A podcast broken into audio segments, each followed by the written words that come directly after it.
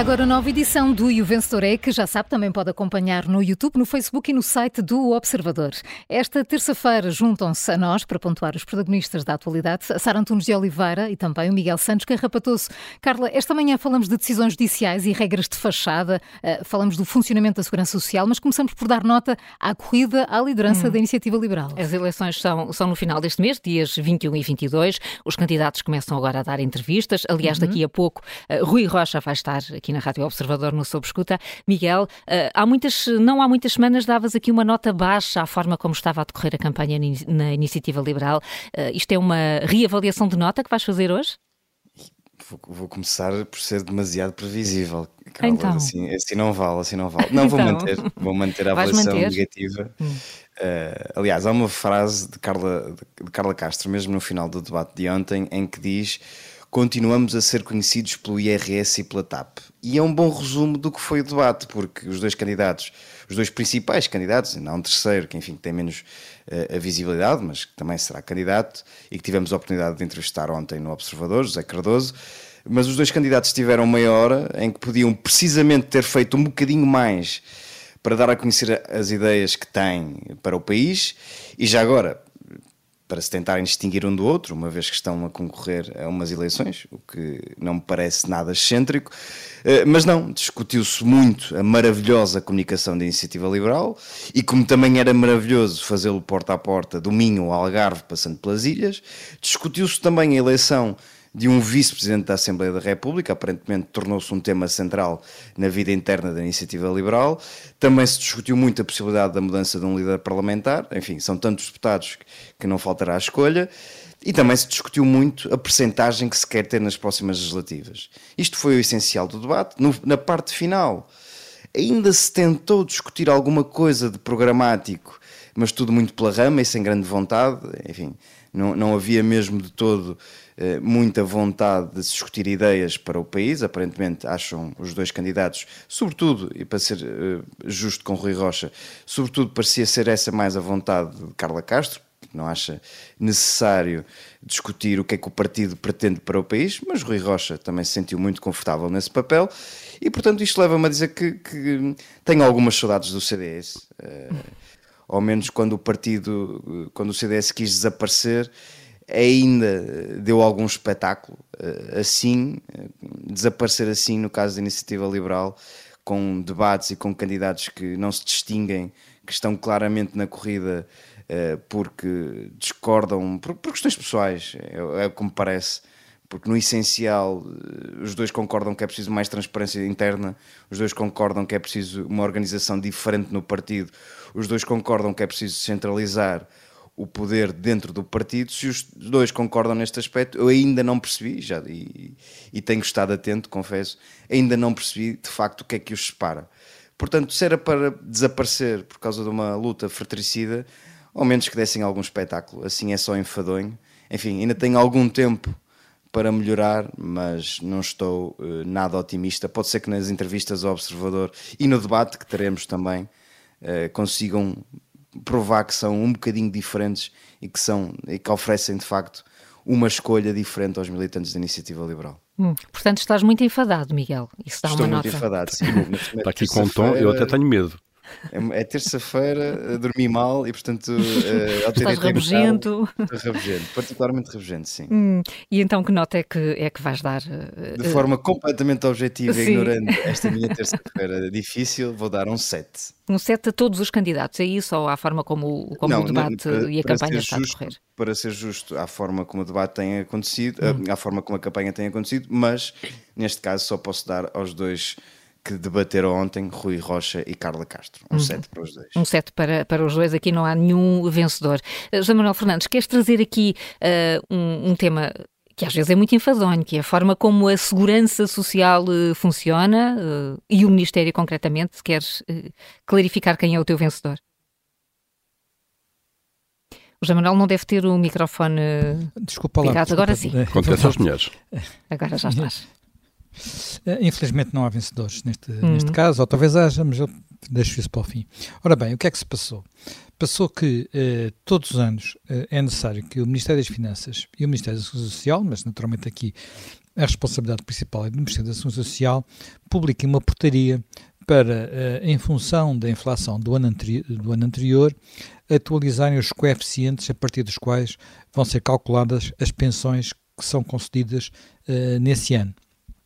O ano passado, esse, essa portaria só foi publicada em agosto, mas isso não fez grande diferença, porque como a inflação do ano anterior, 2020, tinha sido negativa, não havia, quer dizer, a portaria basicamente é dizer não há atualização. Mas não se passou mesmo uh, relativamente a 2022, porque em 2022, uh, em 2021 já houve inflação e, portanto, em 2022 era necessário ter, ter corrigido esses, uh, esses índices. O, a portaria não foi publicada, quem deu por isso foi o economista Eugênio Rosa, que é um, uh, digamos, é um antigo economista que trabalhava na, na CGTP uhum. e que é um, um homem muito atento aos detalhes. Uh, eu diria isso. E eu acho que é a nota positiva que eu vou ter é para ele. Portanto, é evidente que é um, tem as ideias da CGTP, mas está atento aos detalhes e trata de que a lei seja cumprida. E o mais extraordinário nisto é que, na sexta-feira, uh, o observador teve acesso ao estudo do, do, do Eugênio Rosa, questionou o Ministério da Segurança Social, não teve resposta não teve resposta e só ontem, ao fim do dia já, é que finalmente é publicada a portaria com retroativos a janeiro do ano passado. Portanto, vejam lá. Hum. Portanto, todas as pessoas que se reformaram durante o ano passado, que serão, enfim, o Diário Notícias 2 tem uma notícia sobre a matéria, fala em 11 mil, eu estimo que sejam mais, porque não são apenas a diferença entre o número de pensionistas que existiam em 2021 eh, e os que existiram no final de 2022, porque infelizmente muitos pensionistas morreram ao longo do ano, portanto serão mais seguramente as pessoas que, que, que se reformaram em uh, 2022, portanto uh, todas as pessoas estão a receber menos dinheiro do que deveriam ter recebido.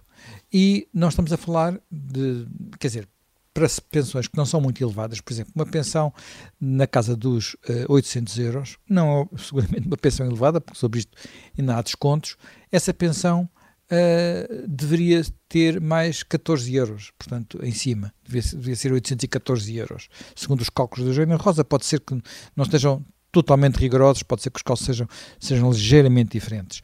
Portanto, uh, não, é, não se compreende como é que coisa destas pode acontecer. Agora, isto parece ser sistemático, porque já muitas vezes o governo se atrasou nestes cálculos, uh, nesta portaria, publicou-se a meio do ano, uh, mas quando, quando não tínhamos inflação, isto tinha um impacto muito pequeno. Agora, eu não, não sei se isto é incompetência, se isto é má fé, se era a ver se passava uh, e se, se, ia buscar mais uma fatiazinha ao rendimento dos pensionistas, já, já, vai, já houve aquele truque que já discutimos aqui muitas vezes, uh, de baixar a, na prática aquilo que os pensionistas vão ganhar com uma atualização menor que a inflação, que é o que está a acontecer este ano.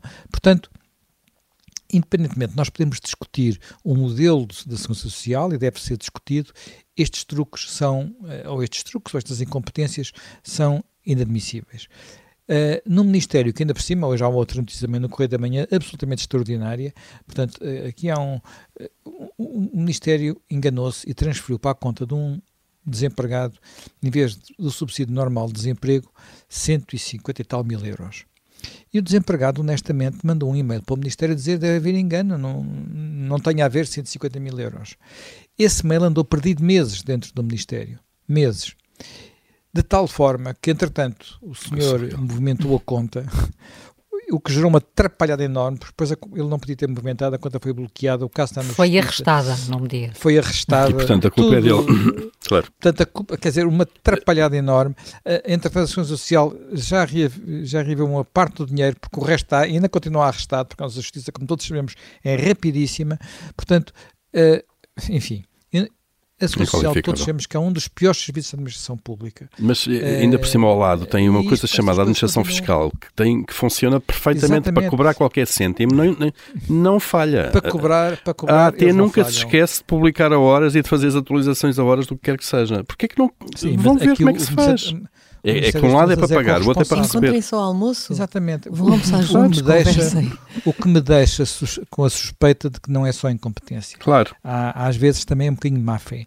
Portanto, olha, para o Ministério da Segurança Social, em função disto, tem que ir um chumbo direto. Para o Eugênio Rosa, vai um 15, porque ao menos há alguém que tem, está atento e vai chamando a atenção para estes pormenores, porque se não houvesse, eu não sei se a portaria teria sido publicada, porque naturalmente a maior parte dos pensionistas não conhece estes meandros da lei, estes pequenos detalhes de uma lei que é naturalmente complicada e que obriga a que o Estado haja como pessoa de bem, que é o mínimo que se, que se pede, pessoa de bem.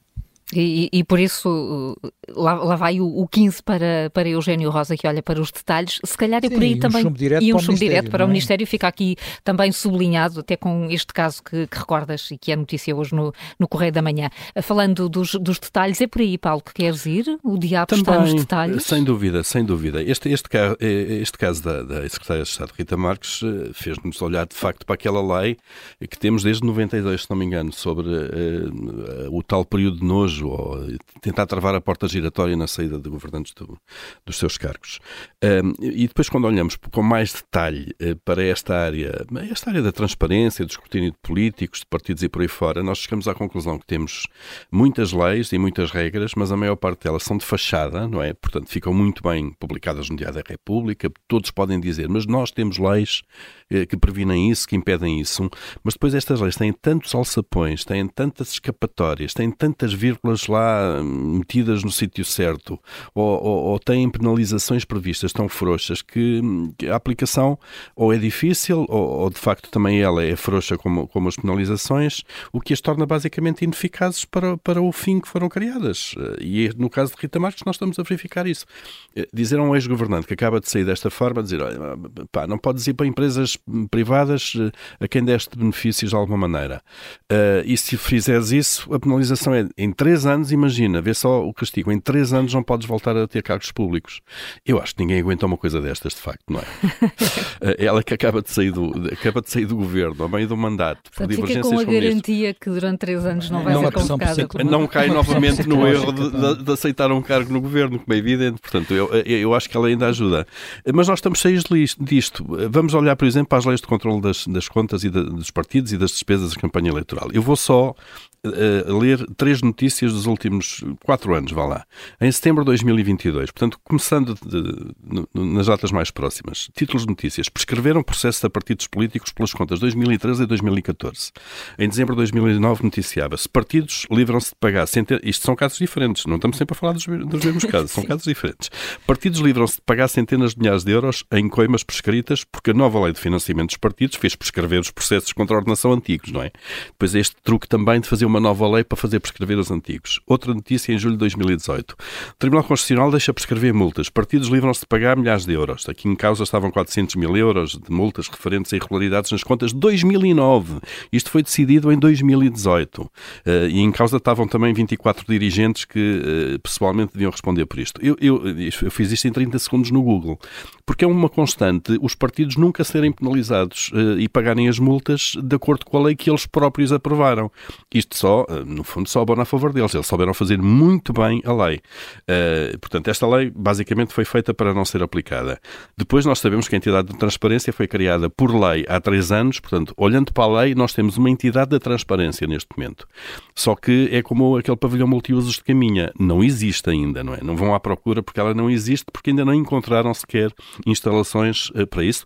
O Tribunal Constitucional e depois os políticos sabem a quem é que devem entregar estes temas para hum, quando querem acelerar, quando querem acelerar. é assim, eh, se é para morrer logo ali, Tribunal Constitucional. A lei dos partidos, eh, o financiamento dos partidos é a mesma coisa. A entidade das contas está lá, hum, está dependente do Tribunal Constitucional. É certo e sabido que aquilo é uma espécie de um pântano. O que cai lá, morre não se passa mais nada, aquilo vai tudo prescrever, funciona à velocidade uh, de qualquer coisa, da, da, tartaruga, à velocidade da justiça. E esta lei, a entidade da transparência também entregou-se ao Tribunal Constitucional a constituição disto. Em três anos, o Tribunal Constitucional ainda não conseguiu encontrar um sítio para instalar esta entidade. E, portanto, uh, agora vem o vetting, e vai ser rigorosamente a mesma coisa. Vai-se criar um esquema tão complicado ou tão uh, cheio de alçapões que depois aquilo vamos andar com polémicas na é mesma sobre. A ideia é muito boa Lisboa. O Estatuto de Gestor Público, a mesma coisa. Agora com a TAP descobrimos que ele não funciona. A lei existe, está lá, está prevista. Agora com a TAP, é, penem lá. O Estatuto de Gestor Público, afinal, aquilo não está bem, bem feito. E, e Fernando Medina já veio no outro dia no Parlamento dizer que deve ser criada uma nova lei para as empresas do Estado que estão em setores de elevada concorrência. Um problema novo. Nós nunca tivemos empresas do Estado em setores de concorrência, nem bancos, nem caixas de depósitos, nem a TAP quando era pública, nem por aí fora. E, portanto, agora descobrimos que é preciso uma lei. E eu acho isto, de facto, fantástico. Acho que é um desporto nacional, esta coisa do fazer leis que não se aplicam e depois, quando algum problema surge, diz: espera lá, mas vamos mudar a lei para uma nova lei que e, também não se vai não é aplicar. Só isso é fazer leis em cima de leis, em cima de leis, em cima de leis, que revogam leis, que revogam leis, que revogam leis, e portanto temos, tivemos uma notícia extraordinária este fim de semana que é dois dos maiores escritórios de advogados do país, foram aqueles que trataram pelo lado de Alexandre Reis e pelo lado da TAP do seu acordo de rescisão, claro. não repararam que havia o estatuto do, do, do, não repararam. Tem agora que estar a, a, reverificar o contrato a ver se está tudo bem. Claro. Já se está a tentar encontrar uma escapatória e um bote expiatório claro. para uh, não acontecer nada neste, neste caso, em particular, não acontecer nada da administração da TAP. É? No caso dos advogados, é caso para dizer tão boas universidades para isto, não é? Bom, eh, mas... São boas uh... universidades, não, e tão, tão, que foram frequentadas o taxímetro à hora, o taxímetro à hora de qualquer um destes escritórios, sim, sim. sendo que um deles até do irmão do Presidente da República. São, Enfim, são o salário é um mínimo de muita gente. São o salário. É, exatamente. Claro, muita exatamente. gente. Enfim, uh, bom, Enfim. mas é basicamente isto. Agora uh, fomos alertados por este caso de, de, Rita Marques, mas vamos continuar nesta alegre brincadeira. Eu aqui vou dar um 16, porque a criatividade dos legisladores portugueses deve ser sublinhada, porque assim. Eles sabem colocar as vírgulas nas leis nos sítios certos para que isto seja assim. Voltamos um ao caso da vírgula, um 16 para a criatividade. Vírgula, que é uma metáfora, como é, é uma evidente. metáfora, como é evidente. Uh, uh, Sara, uh, estavas aqui a meter à chega da velocidade da justiça. Queres falar de um caso de justiça? Sim, que hum. também andou devagar, devagarinho. Hum. Nós, na semana passada, noticiámos num trabalho da Sónia Simões uma acusação por cinco crimes de abuso de menores de um padre, entretanto ex-padre, porque pediu para deixar de ser, o padre Anastácio, uh, do Funchal, um, e ele foi acusado à revelia porque ele está em parte incerta. E este acórdão tem aqui várias perplexidades, este acórdão, perdão, esta acusação uh, causou-nos várias perplexidades que estão explicadas nesse trabalho da Sónia Simões. Primeiro, aplica o, o termo de identidade e residência por não estarem reunidos os princípios para se considerar que há perigo de fuga a um padre que está, todos juntos, em fuga. Depois, uh, ah, um, fala várias vezes na gravidade do caso, uh, uh, e bem, com o impacto que teve para esta criança, mas depois também admite soluções de consenso. Diz que seriam equacionáveis, como por exemplo a suspensão provisória do processo, uh, que faria com que Anastácio Alves, este padre, nem sequer fosse acusado, o que é uma coisa que, confesso, não me vai nunca passar aqui na garganta. Como é que num caso de abuso de sexual de menores se equaciona qualquer tipo de solução de consenso, como a suspensão provisória do processo. E depois, neste acórdão, não se percebe exatamente o que é que foi feito para o encontrar. Este padre está em parte incerta desde 2018, desde que soube que estava a ser investigado. O acórdão não diz o que é que foi feito, diz que foram feitas tentativas para o encontrar, mas não diz o que é que foi feito. E não diz o acórdão, nem nós conseguimos saber, porque há um ano, nestes 12 meses inteirinhos, que o observador pede para consultar o processo e esses pedidos ou são simplesmente ignorados ou têm sido recusados, uh, uh, alegando que há um segredo externo aplicado ao processo, apesar de a acusação, que é pública, ter sido deduzida em março do ano passado. Quando é que acabou esta falta de resposta ou de aceitação por parte do Ministério Público? Ontem, depois do Observador ter publicado este trabalho que tem estas várias perplexidades. certo. Na, depois desse trabalho ter sido publicado pelo Observador e, é justo dizer, também na sequência de outros trabalhos que foram public, eh, sido publicados no, noutros jornais que também apontam para esta perplexidade de não saber o que é que aconteceu aqui ao longo destes quatro anos, uh, uh, mas com uma certeza permitiu que esta pessoa, que foi agora acusada de cinco crimes de abuso sexual de criança e adolescente, à revelia esteja em parte incerta. Uh, o Ministério Público de, de, do Funchal emitiu um, uma nota, um comunicado ontem, onde diz, no final, que foi entretanto ativada a cooperação internacional. Quando? Não diz. Por que meios? Também não diz. Só que isto não é irrelevante. E não, não é uma coisa que o Ministério Público não tenha de explicar. Tem de explicar. Este padre já foi protegido pela Igreja, pelo menos durante três vezes, em três queixas, ele foi mudado de paróquia em paróquia, nomeadamente para o estrangeiro, para a Suíça e depois para Paris, sem que o caso tivesse sido comunicado às autoridades pelo bispo da altura. Só depois de uma outra queixa, à quarta, creio, é que o caso chegou às autoridades e até chegou à Comissão de Proteção de Menores através da escola. Mas isso já, já são outras, uh, outras contas. Este padre foi protegido pela Igreja durante demasiado tempo e com isso está em parte incerta. Era bom que não ficasse este desconforto da dúvida em relação ao trabalho do Ministério Público também, porque isso não só não é digno para esta vítima, como não é digno para nenhuma outra vítima, seja de abusos sexuais na igreja, seja, olha, vítimas da justiça. Se nós não tivermos a serenidade de saber que o Ministério Público está sempre a fazer tudo o que é preciso fazer para chegar uh, à boa administração da justiça, como os senhores procuradores gostam de dizer, então está tudo estragado e nós não podemos de facto ter confiança em nada neste país. E portanto, para mim, para o Ministério Público, é um 4 Uh, uh, espero que, entretanto, o Ministério Público, a Senhora Procuradora-Geral da República, Lucília Gago, por exemplo, pode aproveitar uh, esta fase de abertura do ano judicial, que se assinala hoje, para dar indicações às suas, aos seus diapos de que não é assim que as coisas se fazem, não é assim que se administra a justiça, não só naquilo que se faz nos processos, mas também na forma como se comunica e se dá explicações. O Ministério Público não é, não está imune à obrigação de dar explicações, bem pelo contrário.